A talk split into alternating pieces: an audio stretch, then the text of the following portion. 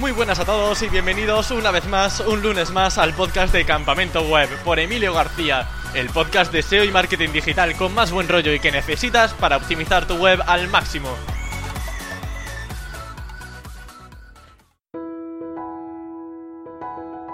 El podcast de esta semana está patrocinado por contenidoparaseo.com, la agencia de redacción de Dean Romero y Johnny Botello. Una apuesta segura si lo que buscas son contenidos de calidad para tu web.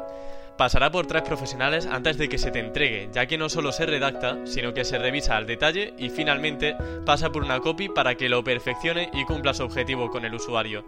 Aportar valor, eso que tanto se comenta y que es tan necesario, es posible con contenido para SEO.com. Así que ya sabes, no dejes pasar la oportunidad de echarle un vistazo porque no hay nada más importante como ofrecer un contenido que merezca la pena. Dicho esto, en la entrevista de esta semana vamos a hablar de tráfico web, link building, micronichos, como por ejemplo conocer cuáles son los más rentables. Y para ello contamos con Joel Pérez, un consultor SEO que ha pasado por agencias como Webpositor y que actualmente dedica su tiempo a vivir de internet con sus propias webs y a ayudar a algunos clientes. Podéis seguirlo en su web, joelperez.es, también seobarcelona.org o en su Twitter, SEO Pérez. Así que sin más dilación, doy paso a Joel. Muy buena, ¿qué tal estás? Muy buenas, Emilio, ¿qué tal? Muy bien, estoy aquí encantado de estar aquí en el, en el podcast. Y nada, a ver qué me preguntas, qué, qué podemos aportar a la comunidad. Vale, genial, genial. Además llevas mucho tiempo fuera de la esfera pública, que hace años, pues por ejemplo, estuviste dos veces en el SEO Plus. Eh, te volveremos a ver, eh, digamos, aportando en tu blog, en conferencias y todo eso, o seguirás en tu cueva ahí aislado. bueno, a ver, mi intención es... Siempre tenemos los propósitos de volver a escribir en el blog, de, de intentar aportar y demás. Pero bueno, al final te lías con tus proyectos, con tus webs, con los poquitos clientes que puedas llevar. Y bueno, luego todo eso queda, queda en un segundo plano. Pero bueno, vale, Entonces no te veo muy convencido de volver a, pisar el blog. Intentaremos, intentaremos seguir, seguir aportando. De hecho, sabes que ahora estoy lanzando un, nuevo, un nuevo proyecto, un nuevo blog de marca personal. E intentaremos, intentaremos darle caña. Pero bueno, también en la cueva se está, se está a gustito montando proyectos, monetizando y, bueno, al fin y al cabo con tus poquitos clientes también. No está mal, no está mm. mal. Sí, imagino que sobre todo micronichos, ¿no? Porque ¿hace cuánto que vivas de internet? Yo creo que ya por lo menos cuatro años, si no me equivoco. Sí, justo como yo tenía aquí una pequeña chuletilla de las preguntas que me ibas a hacer, eh, he mirado las primeras facturas que yo tengo como, como autónomo y son de principios de 2015. O sea, hacen ya bien, bien casi cinco añitos. O sea que guay. Joder, ha llovido mucho desde entonces, ¿eh? muchas actualizaciones diferentes de Google y hace poco con más razón porque hemos tenido muchos movimientos por parte de Google con nuevos updates, sobre todo para temas de relevancia. Entonces me gustaría preguntarte en primer lugar, eh, entraremos en temas de factores como el tráfico, el enlace y todo eso en un futuro, pero ¿cuál dirías que es el pilar fundamental para caerle bien al buscador hoy en día? Vale, eh, fundamental a día de hoy pensar en móvil, pensar en intención de búsqueda y bueno, lo, más básico de todo, el SEO page, que todos más o menos lo controlamos y lo podemos hacer eh, bien, ¿vale? Tenemos muchísima información. Eh, al fin y al cabo, no, no, me quedaría solo con una cosa, al fin y al cabo es todo. Los enlaces también siguen siendo muy importantes. Eh, por mucha gente que diga que, posicionan sin enlaces, eh, lo dudo. Eh, pero bueno, ya te enseñé también un ejemplo que es, imagino que ahora después me lo, me lo comentarás y, y me comeré mis propias palabras. Pero bueno, al final esto es Google y si esto fuera A, B y C, todo el mundo lo haríamos A, B y C y conseguiríamos resultados pero bien sabemos que, esto no se trata de A, B y C, sino que es un abecedario que llega hasta la letra Z y podemos encontrar mil casos, mil historias distintas que, bueno, que tú bien conoces también, que te voy a contar. Bueno, y el tema del link building ha salido ya. Yo creo que podemos sacar ya el proyecto que. Bueno, el caso que comentamos antes de la entrevista el otro día.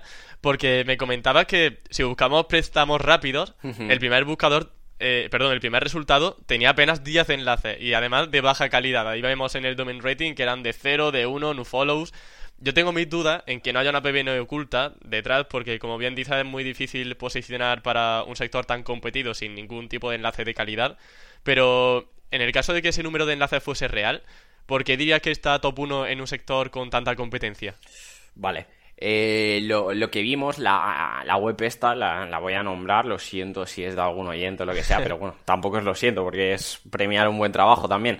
Eh, es Ibercrédito, ¿vale? Y el, el no tener enlaces eh, sorprende que, esté posicionando top 1 para, para, una keyword como préstamos rápidos, ¿vale? Eh, sobre el tema de la PBN, pues no lo sé porque tampoco me he parado a analizarlo eh, específicamente, ¿vale?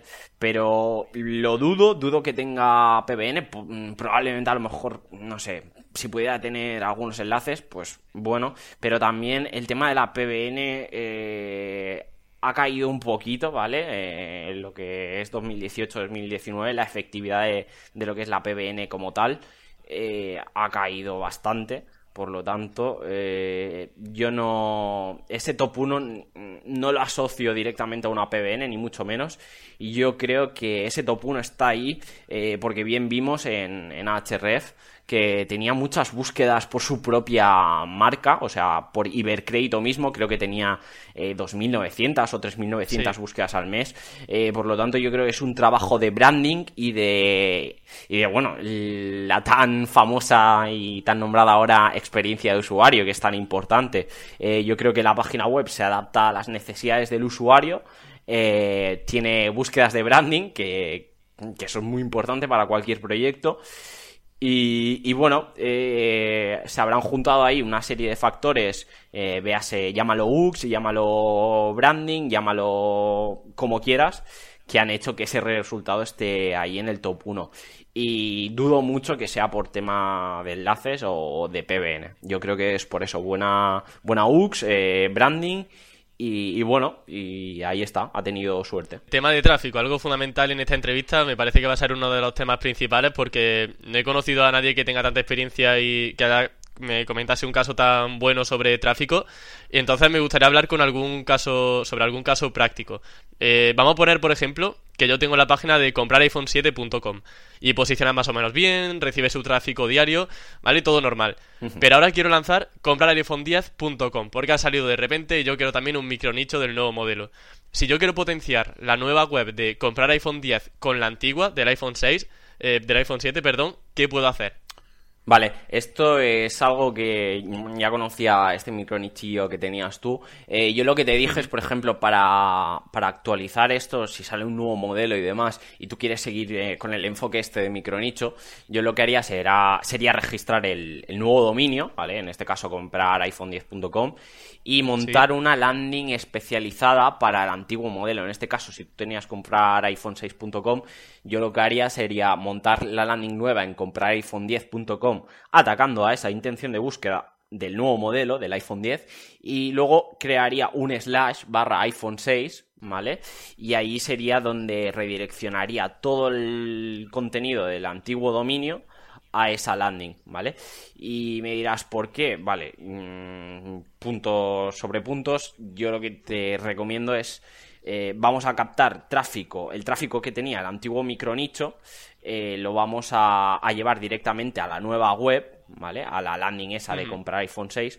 Eh, por lo tanto, ya eh, empiezas desde una posición privilegiada, ¿vale? No es como algo que tengas que empezar de nuevo, que ya sabemos el sandbox. Bueno, el tema del sandbox hay mucha gente que dice que no existe, llámalo sandbox, llámalo que Google no confía aún en tu web, llámalo como quieras, pero hay algo... exactamente. Hay algo que a las webs nuevas Google las tiene con un poco de recelo y, no se fía de ellas, ¿vale? Y con el redireccionamiento de este dominio a esa landing, eh, todo el tráfico que estaba llegando a comprar iPhone6.com lo llevamos a la landing de comprar iPhone 10 barra iPhone 6 sí, lo he dicho bien. y bueno, eh, ahí tenemos experiencia de usuario, tenemos usuarios que navegarán por nuestra web y eso le puede dar un poco de tracción al, nuevo proyecto, ¿vale? Y en este caso, pues, eh, no te digo se te vaya a posicionar del tirón la, nueva, la nueva web, porque no, tendrás que trabajarla como, como todo pero sí. que jugarás con cierta ventaja, ¿vale? Tendrás ya tráfico, tendrás eh, experiencia de usuario, tendrás eh, una pequeña comunidad que lo que has hecho ha sido eh, traspasarla de, dominio al fin y al cabo. Y yo creo que jugarás con, con mucha ventaja a la hora de iniciar el nuevo proyecto. Genial. Entonces, bajo tu punto de vista, el tráfico de calidad es un factor de ranking, ¿no? Sin duda, sin duda, sin duda. El tráfico, tráfico igual a, igual a ranking, sí, desde luego. Vale, Siempre estamos hablando matizo, tráfico de calidad, tráfico que te genere una buena experiencia de usuario, ¿vale? Eh, ahora no vayas a hacer una campaña de Facebook Ads, metes ahí tráfico y me dices, hostia, Joel, no posiciona. no, te, estamos hablando de un tráfico que está interesado en tu temática y, que tiene que tiene un buen recorrido y que, y que bueno que te genera al fin y al cabo leads que te gestiona, o sea, que te genera interacción dentro de la página. Interacción, exacto, que te comenta, ¿vale? Sí, sí. Vale. Y lo de Facebook Ads, ¿por qué comentas que no? Por ejemplo, si yo tengo una web de comprar iPhone 10, vamos a seguir con ese ejemplo, y segmento para gente que le gusta Apple y todo eso, ¿lo verías algo viable o tampoco? Eh, ¿qué, pasa con Facebook Ads? Si tú haces una muy buena segmentación, ahí segmentas por intereses, pero si tú lo estás llevando a una landing que te, que te interesa transaccionar, ¿vale? Para, un enfoque de, comprar iPhone 6 o comprar iPhone 10, eh, eso en Facebook Ads eh, tú lo que haces ahí es segmentar por intereses. A lo mejor estás llevando una persona que le ha dado me gusta a la, a la página de Apple porque tiene un iPhone 10 pero ya se lo ha comprado y a lo mejor eh, tú lo estás llevando para que se compre otro, ¿vale? A lo mejor pues esa publicidad es irrelevante. ¿Qué pasa? Alguien que busque en Google comprar iPhone 10 y llega a tu página es alguien que tiene una, una intención más clara, ¿vale? O sea, alguien que está buscando comprar iPhone 10 en Google es porque está buscando eh, tarde o temprano, si no lo hace hoy, lo hará mañana, una transacción. Y tú estás ofreciendo en tu web una transacción. De todos modos, también tú puedes montar una landing informacional que pueda mm, que pueda gustar a todo tipo de público, ¿vale? Por ejemplo, pones mm, trucos o, o, consejos para optimizar la batería, no sé, es que yo tampoco soy muy, muy puesto de los móviles, pero pero bueno, si, si haces una landing completa eh, donde expliques cositas y demás y tú vas llevando tráfico de Facebook Ads que pueda estar interesado en aprender esos truquitos y demás, pues sí que podríamos llamarlo como tráfico válido y tráfico cualificado que te va a hacer una buena una buena user experience, ¿vale? Una buena UX. De acuerdo. De acuerdo. Y me gustaría saber tu opinión personal sobre la, la herramienta de PopAds, que es conocida para comprar tráfico hacia tu página y bueno, quería saber si te gusta y sobre todo, pues, por qué te gusta o no te gusta este servicio. Porque, por ejemplo, en, en SEO Plus nuevamente, porque es donde yo la conocí al menos con Mark Cruels y con Chuiso, pues comentaban que derivaban tráfico hacia la página y eso daba rankings inmediatos. No sé qué opinión tienes al respecto. Eh, sí, yo lo probé hace ya bastante, pero ¿qué pasa? Eh, a ver, también, también lo utilizó... Mm, David de Vallaseo para, para el concurso de Rayola Manda y no el Panda. Y, le funcionó bastante bien el tema de llevar tráfico de, de Popach y demás. Pero, ¿qué pasa? Te vuelvo un poquito a lo que te he comentado antes. Yo creo que el tráfico que se consigue desde Popach proviene desde páginas Warez, páginas eh, porno, páginas de adulto.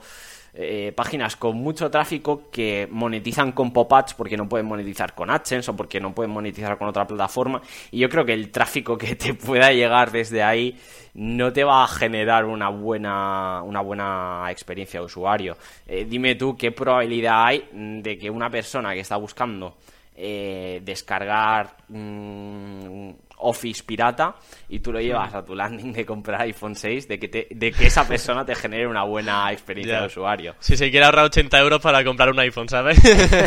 Exacto. Van un poco por ahí mi opinión. Pero bueno, eh, a la vista está, a David de Vallaseo le funcionó muy bien el tema del tráfico, por lo tanto no puedo decir que, o sea, yo no tengo una verdad absoluta, no te puedo decir no funciona Emilio, no te no gastes el dinero ahí, porque no es así.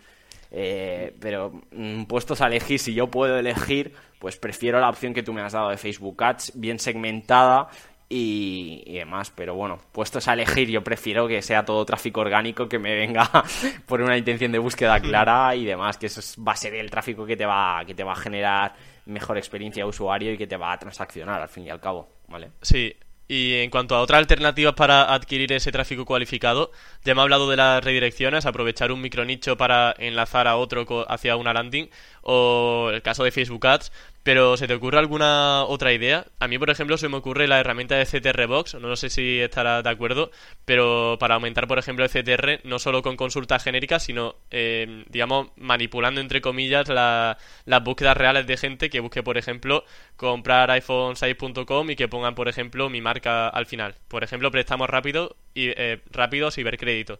No sé si eso te parecería una buena práctica. Sí, bueno, al final lo que hace CTR Box es eh, mm, simular una, una, persona real. Bueno, es que se tratan de personas reales. Sí, son personas reales tal cual. Son personas reales, no se trata de una simulación.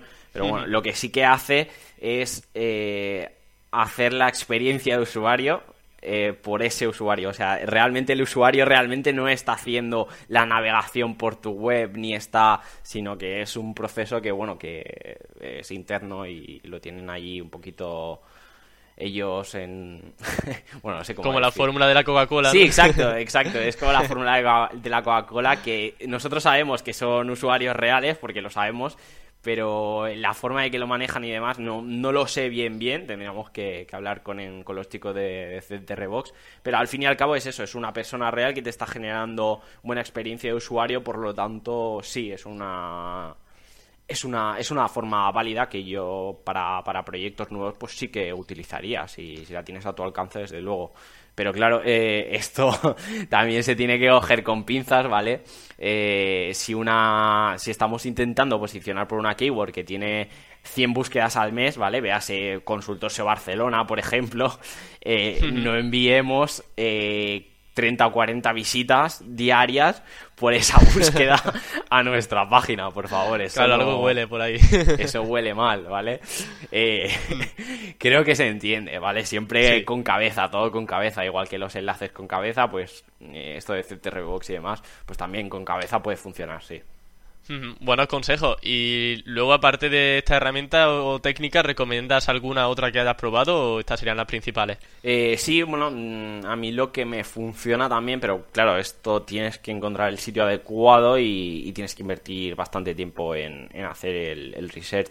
Pero comprar banners en páginas de que estén estrechamente relacionadas eh, funciona, funciona muy bien, ¿vale? Te pongo un ejemplo algo inaudito, pero bueno, tú por ejemplo, si estás montando la, la web de, de comprar iPhone10.com, si tú consiguieras un banner en el sidebar de, de, de Chataka o de Apple Esfera, eh, te llegaría un montón de tráfico, de, propios forocoches. Eh, Hawkers hace campañas con forocoches cada dos por tres y tienen ahí su buen banner y al final eh, yo creo que eso es tráfico que está cualificado, que es de una temática relacionada. En este caso, si compramos un banner en Apple Esfera para, para tu web de comprar iPhone 10, yo creo que eso eh, puede ser un bombazo y te saltas el, sandbox de golpe, porque te llega una inyección de tráfico brutal.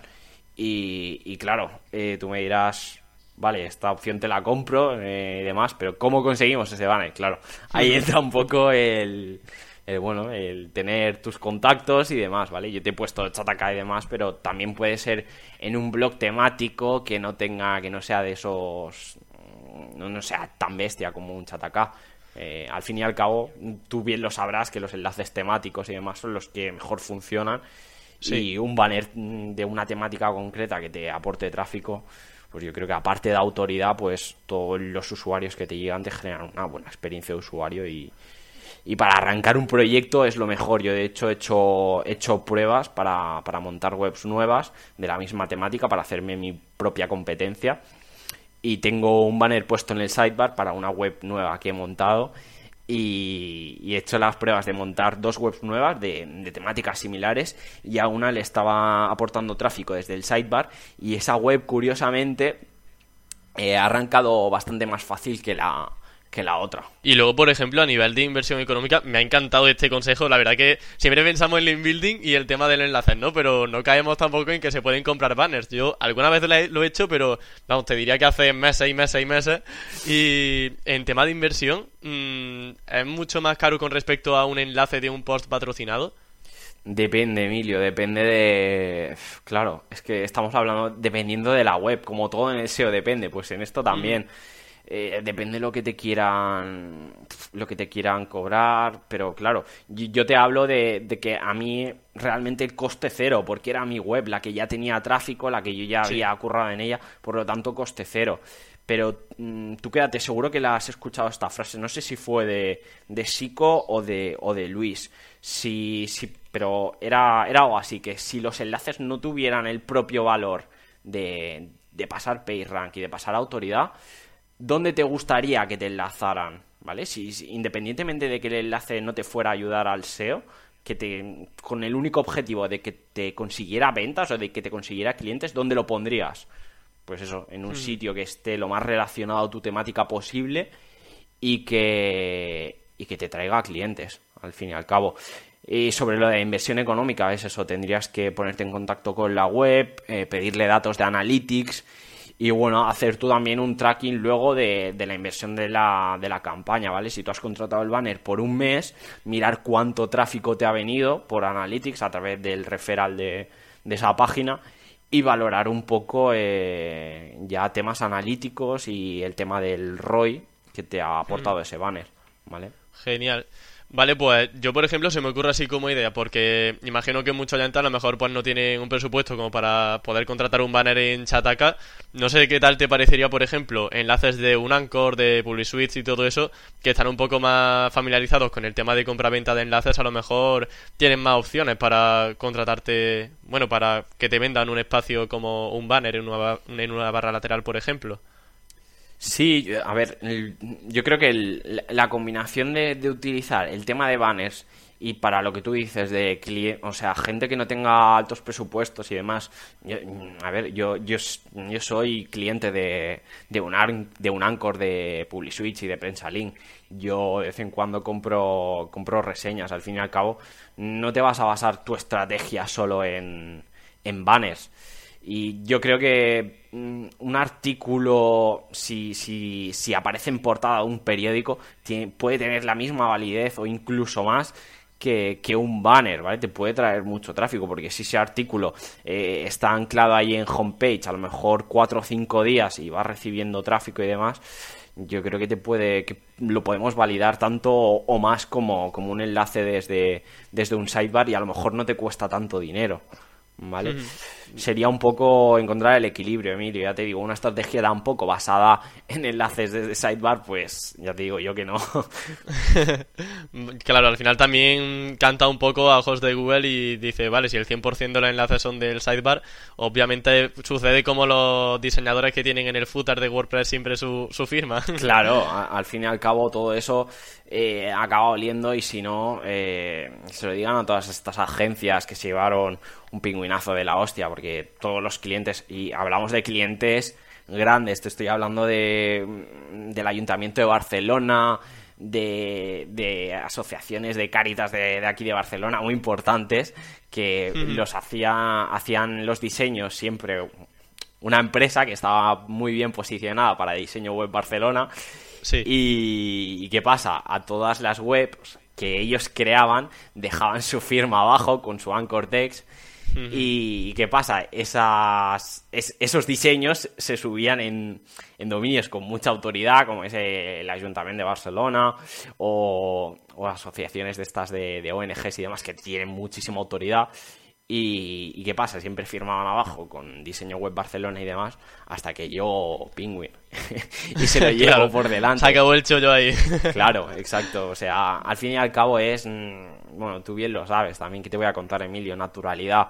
En tener lo más diversificado posible el, perfil de enlaces, ¿vale? Mm, enlaces de foros, enlaces de, de prensa, eh, enlaces incluso en, directorios si tenemos un, un, negocio local, ¿vale? Obviamente sin abusar, mm, ¿vale? Pues mira, me encantan estos consejos, así que te voy a pedir más consejos, pero ahora dejamos los banners a un lado y hablamos sobre link building tal cual, como lo conocemos siempre de comprar un post patrocinado.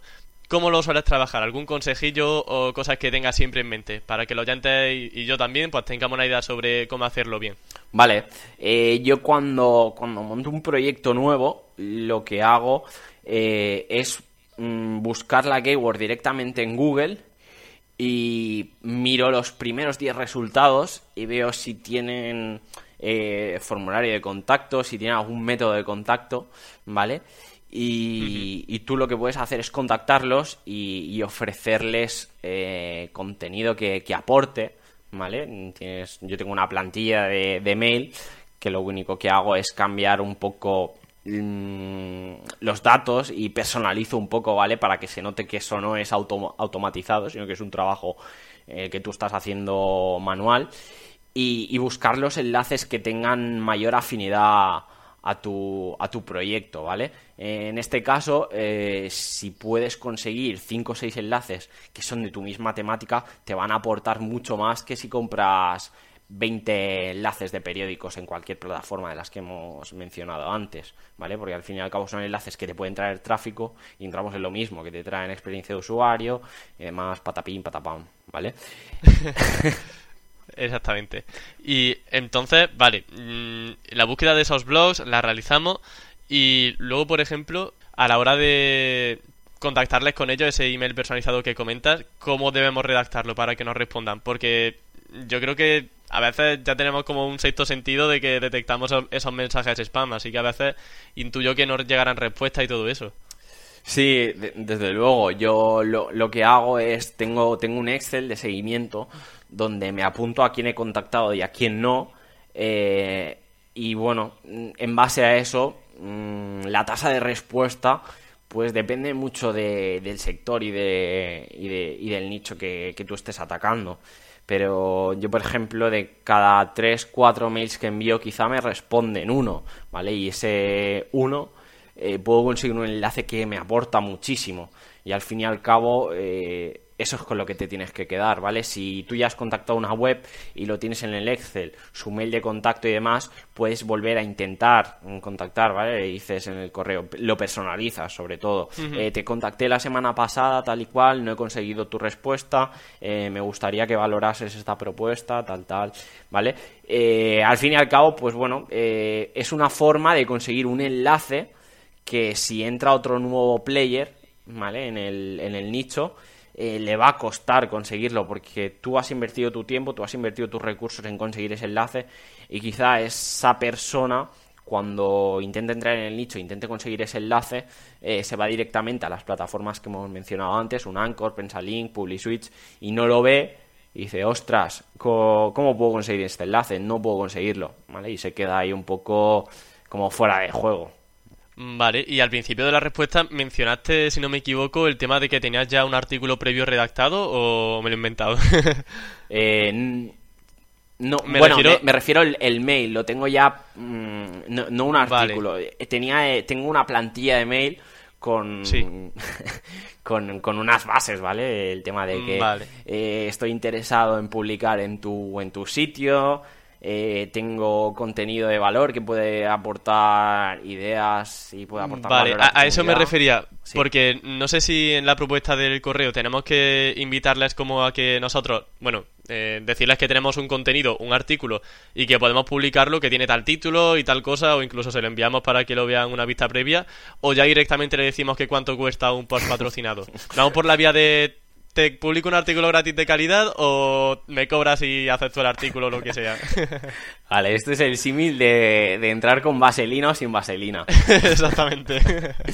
Eh, te encontrarás de todo, Emilio. Yo me he encontrado de todo. Hay gente que, aunque te parezca raro, eh, si tú le dices que vas a aportar contenido de calidad y que va a aportar a su, a su comunidad, eh, te lo aceptarán sin... Sí, sí, por eso te lo digo. A mí es que, claro, muchas veces vamos siempre con la idea principal de cuánto cuesta, hmm. pero yo he tenido casos de que contactando manualmente con blogs me han dicho, mira, es que si quieres, cada semana publica un artículo de calidad con un enlace a tu página, pero a mí al menos me nutre eso también la página web. Y son casos, cosas que a veces no te caben en la cabeza porque estamos muy acostumbrados a pagar por un enlace, pero obviamente no todo el mundo, ¿no? Pero de vez en cuando sí que hay alguna perla de esas. Y podemos obviamente hacer un buen contenido para, para ello. La, la mentalidad esta que tú, que tú me has comentado de, cuánto cuesta y pagar directamente, esto es mucho de, los SEOs, ¿vale? Sí, completamente, completamente. Porque alguien que no tiene mucha idea, que está metido, que, está recién empezando en el mundo del blogging y demás, claro, eh, lo hace por mm, por el mero hecho de, ostras, eh, este, Claro, compartir y este sitio eso. tiene una comunidad muy grande, pues voy a Mm. intentar compartir yo todo el valor que pueda y a ver si consigo a través de este artículo que esta gente me siga y demás, ¿vale? Al fin y al Sí. cabo es publicidad, pero bueno, nosotros lo hacemos meramente por el enlace, los SEOs, Sí. y, y hay gente que de verdad pues lo hace por porque le gusta, porque quiere aportar Mm. a esa comunidad y porque quiere especializar, quiere especializarse en ese en ese nicho de mercado, ¿vale? Sí. Eh, hay webs de salud muy grandes, eh, sobre todo que tratan temas de psicología y demás, y, y puedes ver, solo poniendo el nombre del, de- del chico que la ha escrito o la chica que ha escrito ese artículo, puedes ver que no solo escriben en un blog, sino que escriben en varias revistas y tematizadas en nichos de salud, nichos de, de psicología. Y claro, esa misma persona, si tú puedes dar con ella y puedes llegar a un acuerdo, eh, solo de esa persona ya tienes ahí un, una lista de blogs que, que no te la acabas. Estamos hablando de que publica a lo mejor en 7 o 8 sitios y tiene muchísimo acceso. En nuestro nicho de mercado, por ejemplo, un, un ejemplo eh, que tú lo conoces, a Jordi, Jordi Ordóñez, Jordi O. Sí. Jordi O publica en el blog de PrestaShop, en el blog de Shopify, en muchísimos sitios. Eh, le hacen entrevistas en emprendedores, le hacen entrevistas en Chatacá. Y si tú miras su perfil de enlaces, eh, es brutal. Tiene sitios muy grandes. Claro, si le entra un cliente a Jordi, Jordi, pues bueno, tiene un poco la ventana esa abierta a, a intentar explicar un caso práctico que aporte valor a la comunidad, por ejemplo, de PrestaShop y a lo mejor PrestaShop le deja que ponga ahí un enlace a la web de su cliente, ¿vale? Claro. Son privilegios que no- a los que no todos podemos acceder. Claro, esto te puede acceder un Jordi Op, te puede acceder un José Fachín, gente que, que tenga cierta, Claro. cierta influencia y cierto, y cierto recorrido en el sector, que, que tengan una, una gran marca al fin y al cabo. Una gran marca implica eso, también grandes ventajas. Eh, por ejemplo, Alex Navarro también, Alex Navarro eh, tiene muchísimos accesos mm, a muchísimos sitios. Al fin y al cabo es un poco eso, el trabajo de relaciones públicas y el de tener tu marca bien forjada. Y luego entrando un poco al tema un poco más técnico, por ejemplo, tipo de Anchor, suele usar palabra clave exacta porque veo que está un poco en declive el uso de, de la keyword exacta. Yo ahora, en los, en- en los proyectos nuevos que estoy iniciando, Emilio, utilizo sobre todo el gran olvidado enlaces de imágenes.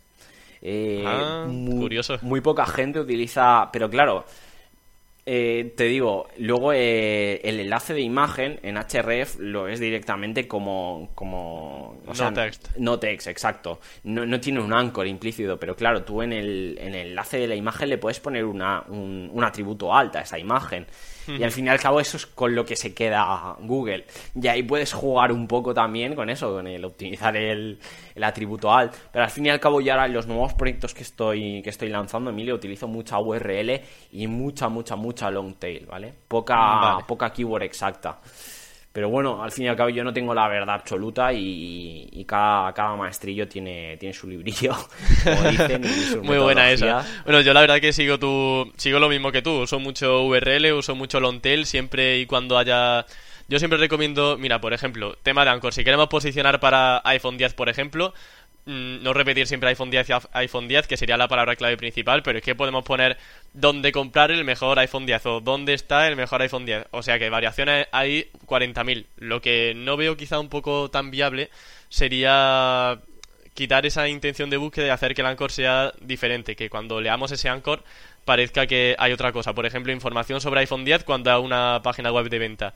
Y luego, por ejemplo, tema de leer más y todo eso, no sé qué opina al respecto, pero intento evitarlo cuando compro enlaces, porque es como un enlace que puede estar contextualizado y ese Anchor no está contextualizado. A ver, el tema de, de leer más y que tú has mencionado se puede utilizar siempre y cuando vaya contextualizado en el texto, ¿vale? Si tú estás hablando, por ejemplo, de... eh, en este artículo te hablamos de las prestaciones o de las características que tiene eh, el iPhone 10. eh, coma, puedes leer más en este artículo, ¿vale? Si va un poco co- contextualizado, te lo podría llegar a comprar, pero no es algo de lo que yo tampoco sea, sea muy fan de su, de su uso. Pero siempre y cuando los enlaces vengan bien contextualizados, eh, puedes, puedes utilizar ese leer más, no le veo ningún problema, pero claro, tampoco, tampoco abusemos de ello. genial, genial. Pues mira, dejamos el tema tráfico y link building a un lado, Joel, y entramos de lleno en el tema de los micronichos, que yo sé que nosotros dos somos fans de los micronichos. Entonces, la primera pregunta que te quería hacer era si abarcas micronichos con una temática muy muy definida, tipo comprar iPhone 10 o webs muy grandes de marca. Yo, por ejemplo, si te doy a elegir entre comprar iPhone 1, comprar iPhone 2, eh, comprar iPhone 2, etcétera, etcétera, y tu manzanitarrica.com, por ejemplo, ¿cuál, ¿cuál preferirías, Joel, para, para trabajar? Vale, depende, mm, como todo, depende. depende de, un poco del enfoque del proyecto que tú quieras, ¿vale? Eh, que tú quieras hacer. Eh, por ejemplo, si tú quieres hacer una, una, web que sea referente en temas de, de, de iOS, de, de Apple y demás, pues yo me quedaría con tu manzanitarrica.com. ¿Qué pasa? Si quieres atacar a la vertical de, comprar iPhones, ¿vale? un enfoque más transaccional, eh, si quieres llegar antes, eh, te aconsejo eh, el dominio que me has dicho, de comprar iPhone 1, comprar iPhone 2 o mm. lo que sea, ¿vale? Pero si tú quieres darle un, un, enfoque más de, de mega nicho, por así decirlo, eh, yo cogería la, segunda opción, tu manzanitarrica.com. En este caso, por ejemplo, me viene a la mente el, antiguo proyecto de, Dani, de Dani Peris, eh, y Padízate. Era, bueno, era y es un referente en todo tema de, de iOS, Apple y demás. Y, bueno, lo que empezó siendo así un poco por el, por el contexto del, dominio, tú puedes pensar que solo habla de iPads, ¿vale? De iPadízate. Pero no, luego habla un poquito de todo. Siempre se puede también, eh, en este caso, mm, comprar iPhone 1, en este caso, llevarlo a un mega nicho, pues no te lo, no te lo compro, pero en el caso eh, tu manzana Apple o tu manzana iOS y demás, pues esto sí que lo veo como un nombre más para para enfocarlo a un megaproyecto. Al fin y al cabo es eso, si quieres llegar antes, la primera opción, que quieres eh, llegar más tarde, eh, utiliza un, dominio con una marca que, la levantes tú desde cero. Al fin y al cabo te costará mm. más, pero luego te ofrecerá mucha más estabilidad, como bien tú sabrás. Las webs grandes eh, cuesta mucho más de, de moverlas. Luego cuando viene un update y demás, pues bueno, ahora con estos últimos updates no quiero poner tampoco la mano en el fuego, pero, pero bueno, te ofrecen mayor estabilidad que, que un micronicho. Eso es lo que quiero, lo que quiero transmitir. Perfecto. Bueno, parece que este podcast está patrocinado por Apple porque todos los ejemplos los ponemos de comprar iPhone. Pero bueno, vamos a hablar ahora sobre expandir un micronicho para aumentar las posibilidades de captar más tráfico orgánico. Porque, por ejemplo, hablamos el otro día que te fue muy bien haciéndole una web, aunque la temática no era del todo exacta a la que había inicialmente. Vamos a poner el ejemplo de que yo tengo vamos a seguir con iPhone, comprar iPhone10.com y quiero tener comprar iPhone10.com barra iPhone 9 o incluso comprar iPhone10.com barra Samsung. Eso, vamos, un poco locura, ¿no? Y vender incluso otra marca. Yo te lanzo la siguiente pregunta. ¿Tener la keyword principal de comprar iPhone 10 en el dominio me limitaría para posicionar comprar Samsung y todo eso? En un primer momento, en una primera impresión te puede parecer que sí que te limita. Pero luego cuando tú creas la vertical de contenido, en este caso si quieres atacar la, vertical de, móviles Samsung y tú creas una buena vertical, la nutres de buenos contenidos, le haces un buen enlazado interno, eh, lo vas dotando de autoridad, eh, verás que esa limitación eh, poco a poco se va, se va diluyendo y al fin y al cabo luego puedes pasar esa vertical por, por href o por Sistrix o por cualquier herramienta de detección de tráfico, SEMrush, y, verás que esa vertical te está captando tráfico. Eh, así que, bueno, eh, yo lo que sí que intentaría es, aunque no sean temática 100% exacta, sí que sean eh, semánticamente parecidos. En este caso, estamos hablando en el nicho de tecnología. por lo tanto, móviles Samsung, si tú creas esa vertical y tienes un dominio que está hablando de iPhones, pues bueno, sabes que, que te vas a quitar un poquito de autoridad en referencia a, iPhones y vas a empezar a ser un poco más un generalista, ¿vale? Vas a pasar de ser eh, especialista a ser generalista.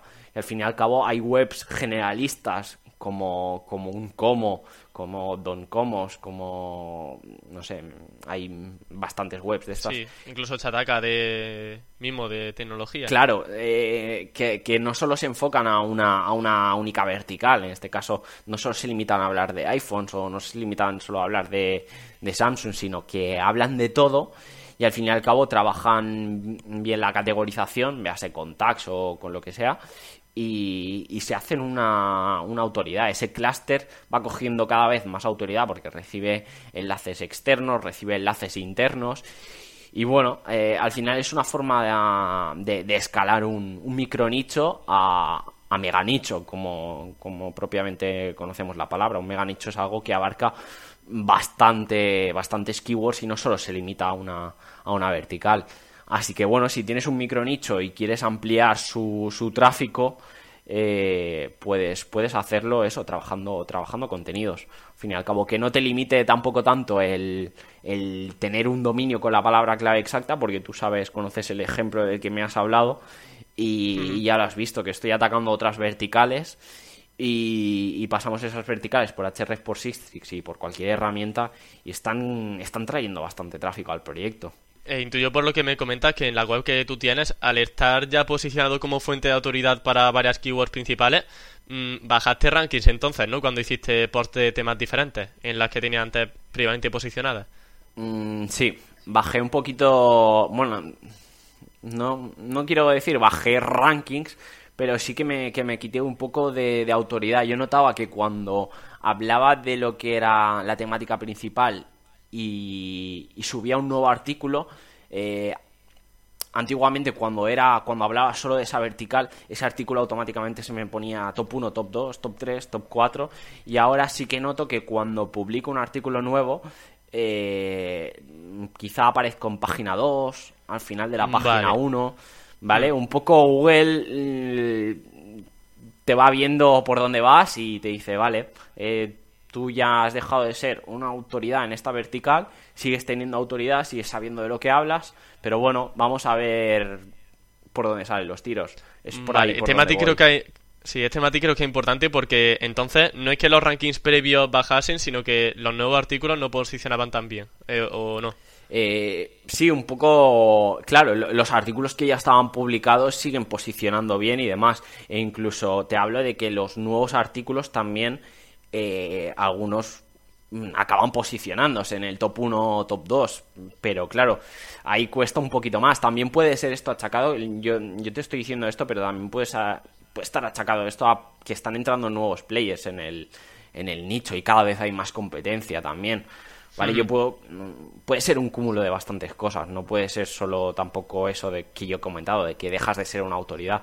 Yo lo achaco a, esto, a un cúmulo de, un cúmulo de cosas. Entran nuevos jugadores, entran nuevas webs, y bueno, y tú has perdido esa, esa autoridad frente a esa vertical, y bueno, y Google pues tiene que evaluar ese contenido antes de decidir si debemos hacer esa expansión de keywords un poco diferente y cargarnos, digamos, bueno, ya hemos visto que no te lo cargas, pero quizás sí que dejas de ser una fuente tan especializada de autoridad, ¿qué se debe considerar? Porque yo imagino que mucha gente tendrá, tendrá miedo a que la jugada pueda salir mal y, por ejemplo, pues que Google quite los rankings que ya teníamos y que, que, no posicionemos para las nuevas keywords, ¿no?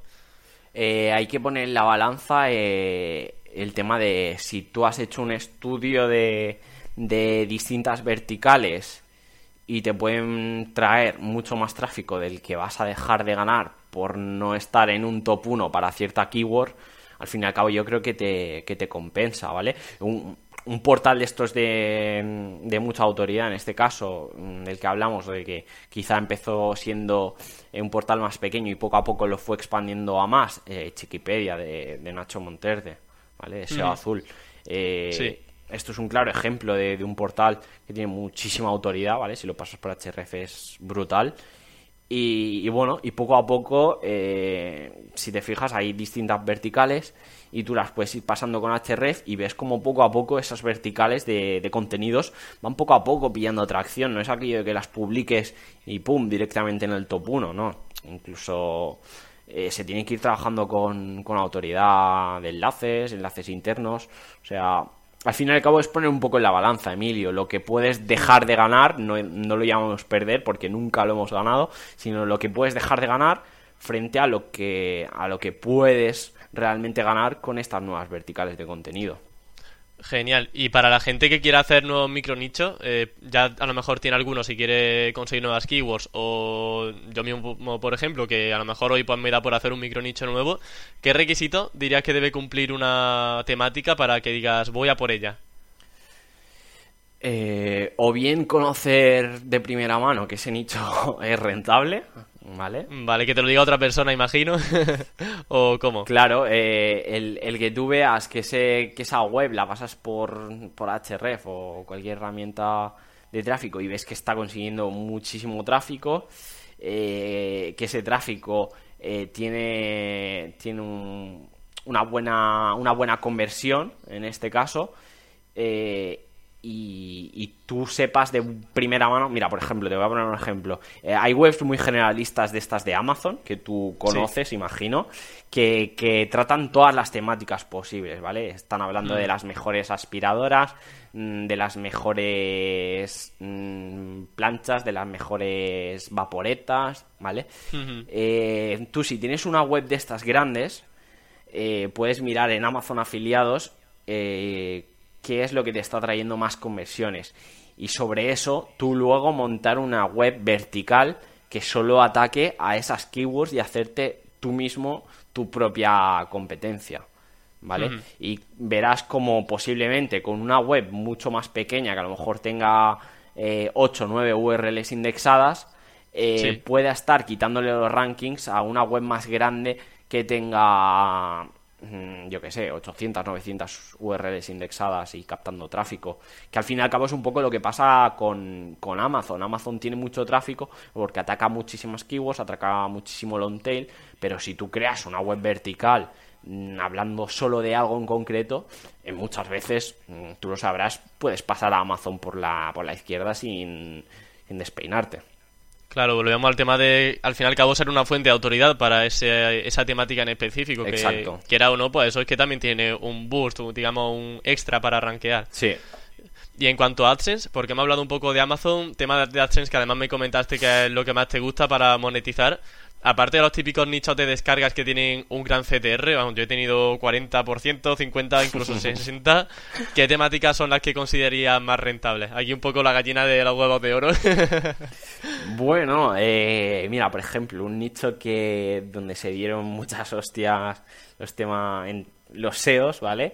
El nicho de las frases, el famoso nicho de las frases. Frases para cumpleaños, para... Exacto. De todo, bueno. Eh, mm. Ese nicho eh, puedes captar muchísimo, muchísimo tráfico eh, rápido, relativamente rápido. Si consigues rankear una keyword en top 1, top 2, te estoy hablando frases de amor, frases de desamor, eh, al fin y al cabo, mm, ese, tipo de, tráfico que te llega a tu web así rápido, eh, lo puedes monetizar muy bien con los anuncios de AdSense. Aparte de, si me tengo que quedar con algo, me quedaría mm, con un híbrido entre lo que tú has dicho, CTR del 40% y webs que, que bajen un poco ese CTR, ¿vale? Porque imagínate, tú, si tú tienes una web, o sea, una cuenta de AdSense donde tus únicos CTR son todos superiores al 40, ostras. Sí, sería, estaría montado en el dólar ya. Claro, y, bueno, y luego juegas el riesgo de que te puedan cancelar la cuenta y demás. y tú, lo sabes también que hay un nicho en concreto de estos de AdSense que, creo que hemos sido tú y yo competencia, si no, eh, ah, que te desmonetizan las webs. Ah, cierto. Súper rápido, ¿vale? Que sí, esto sí. Es muy lucrativo, ¿vale? Porque este nicho, eh, me acuerdo que el año pasado, en 2018, eh, una sola web me llegó a dar 6.000 euros, ¿vale? En, un mes de, esa temática. Pero claro, ¿qué pasa? Luego me la desmonetizaron.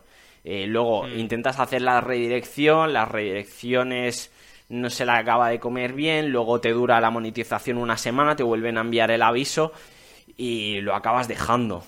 Hmm.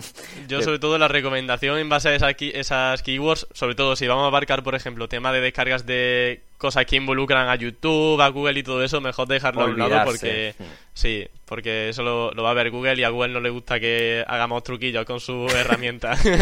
sí, vas a estar, vas a estar pendiente de eso, de estar haciendo todo el rato redirecciones y demás. Bueno, lo, mismo pasa con los nichos estos de, espiar, de, robar wifi, de, de, espiar contraseñas WhatsApp, espiar contraseñas Facebook, todo esto.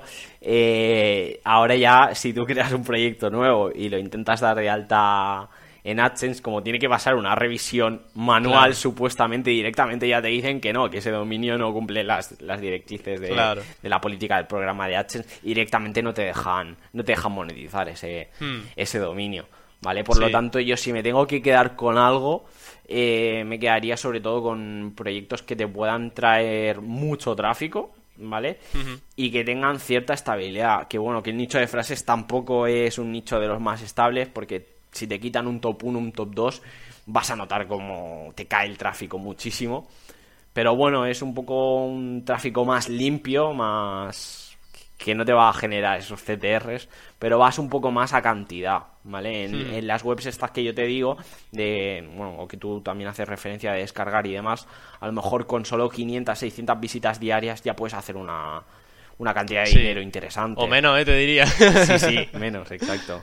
Hmm. Puedes hacer una cantidad de dinero bastante interesante. Sin embargo, para monetizar una web de frases, pues necesitarías ya tus 10.000, 20.000 visitas diarias para hacer algo normalito, tampoco. Sí. ¿Vale? Hmm, desde luego. Y entonces, bueno, hemos visto que hay temáticas quizá un poco más peliagudas para eh, monetizar, con AdSense, pero es que además ahora hay que añadir las respuestas instantáneas de Google, como por ejemplo gráficas, resúmenes referentes a salud, en donde los clics de las páginas pues se han visto reducidos porque es que el usuario antes de entrar en ninguna página ya tiene la respuesta. Hmm. Por tanto, nichos de salud, por ejemplo, y todo ese tema, todas esas páginas que tengan eh, esos rich snippets, ¿los ves viables para posicionar con recursos algo limitados? Hmm, yo, yo, tenía justo, no es del nicho de salud, pero yo tenía una web que es de cuánto dinero gana, ¿vale? La típica, que, que al final empezaron a sacar los, los fragmentos enriquecidos, estos con respuesta directa, y al final el tráfico tiende, tiende, tiende a cero, ¿vale? Excepto con keywords que puedan ser cuánto dinero gana alguien que no sea así muy, muy famoso, que no sea una figura muy grande, rollo estamos hablando de youtubers, de estos que quizá tengan un millón de suscriptores, dos, que quizá Google aún no ha metido por ahí la, la zarpa, pero si tú buscas famosos, el tema de cuánto dinero gana Messi, cuánto dinero gana Cristiano, cuánto dinero gana cualquier cantante, eh, directamente ya te da la respuesta a Google. Eh, por lo tanto, yo estos nichos intento, intento evitarlos. Vale, genial.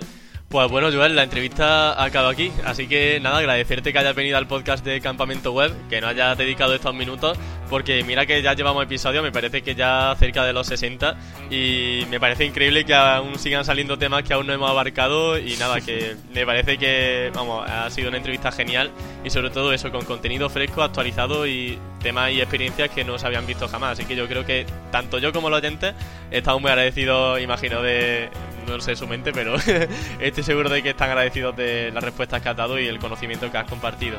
Nada, Emilio, muchas gracias a ti y a todos los oyentes que vayan a escuchar esta, esta entrevista y, nada, el gusto es mío de estar aquí, que yo os escucho a todos los podcasters, escucho La Máquina del SEO, escucho el podcast de Campamento Web, escucho todo lo que puedo. y... Habla SEO, Guillermo, Jordi... Eh, no me acuerdo del nombre, Borja Girón, exactamente. Todo, llamado Jordi. Todo lo, que, todo lo que sea podcast y demás formato que, pueda consumirlo mientras voy en coche o mientras estoy en el gimnasio, siempre bienvenido y yo os escucho a, la gran mayoría. Y, bueno, aportáis mucho, muchísimo valor, como, como intento yo aportar aquí en esta entrevista. Y la, enhorabuena a todos desde, desde aquí. Y nada. Pues muchas gracias, Joel. Y un saludo también a todos los podcasters del mundo del SEO que estamos aquí peleando un poquillo por, por dar un poco de visibilidad y de luz al mundillo del SEO. y obviamente pues con ayuda de vosotros. Así que, Joel, que muchísimas gracias por venir y que cuando quieras tenés las puertas abiertas al podcast. A ti, Emilio, muchas gracias. Y así despedimos la entrevista de esta semana. Nuevamente agradecerle a Joel que haya venido al podcast a hablar un poco de temas que no son tan eh, concurridos, digamos, no están tan explotados Y bueno, como siempre, pues invitaros a que sigáis escuchando el podcast la semana que viene, el próximo lunes, que tendremos un nuevo invitado o un nuevo podcast individual y hablaremos pues de temas relacionados con SEO y marketing digital, como siempre, que ya estamos acostumbrados. Así que nada más, nos escuchamos la próxima semana con muchas ganas de aprender y muchas cosas que contar. Hasta la próxima.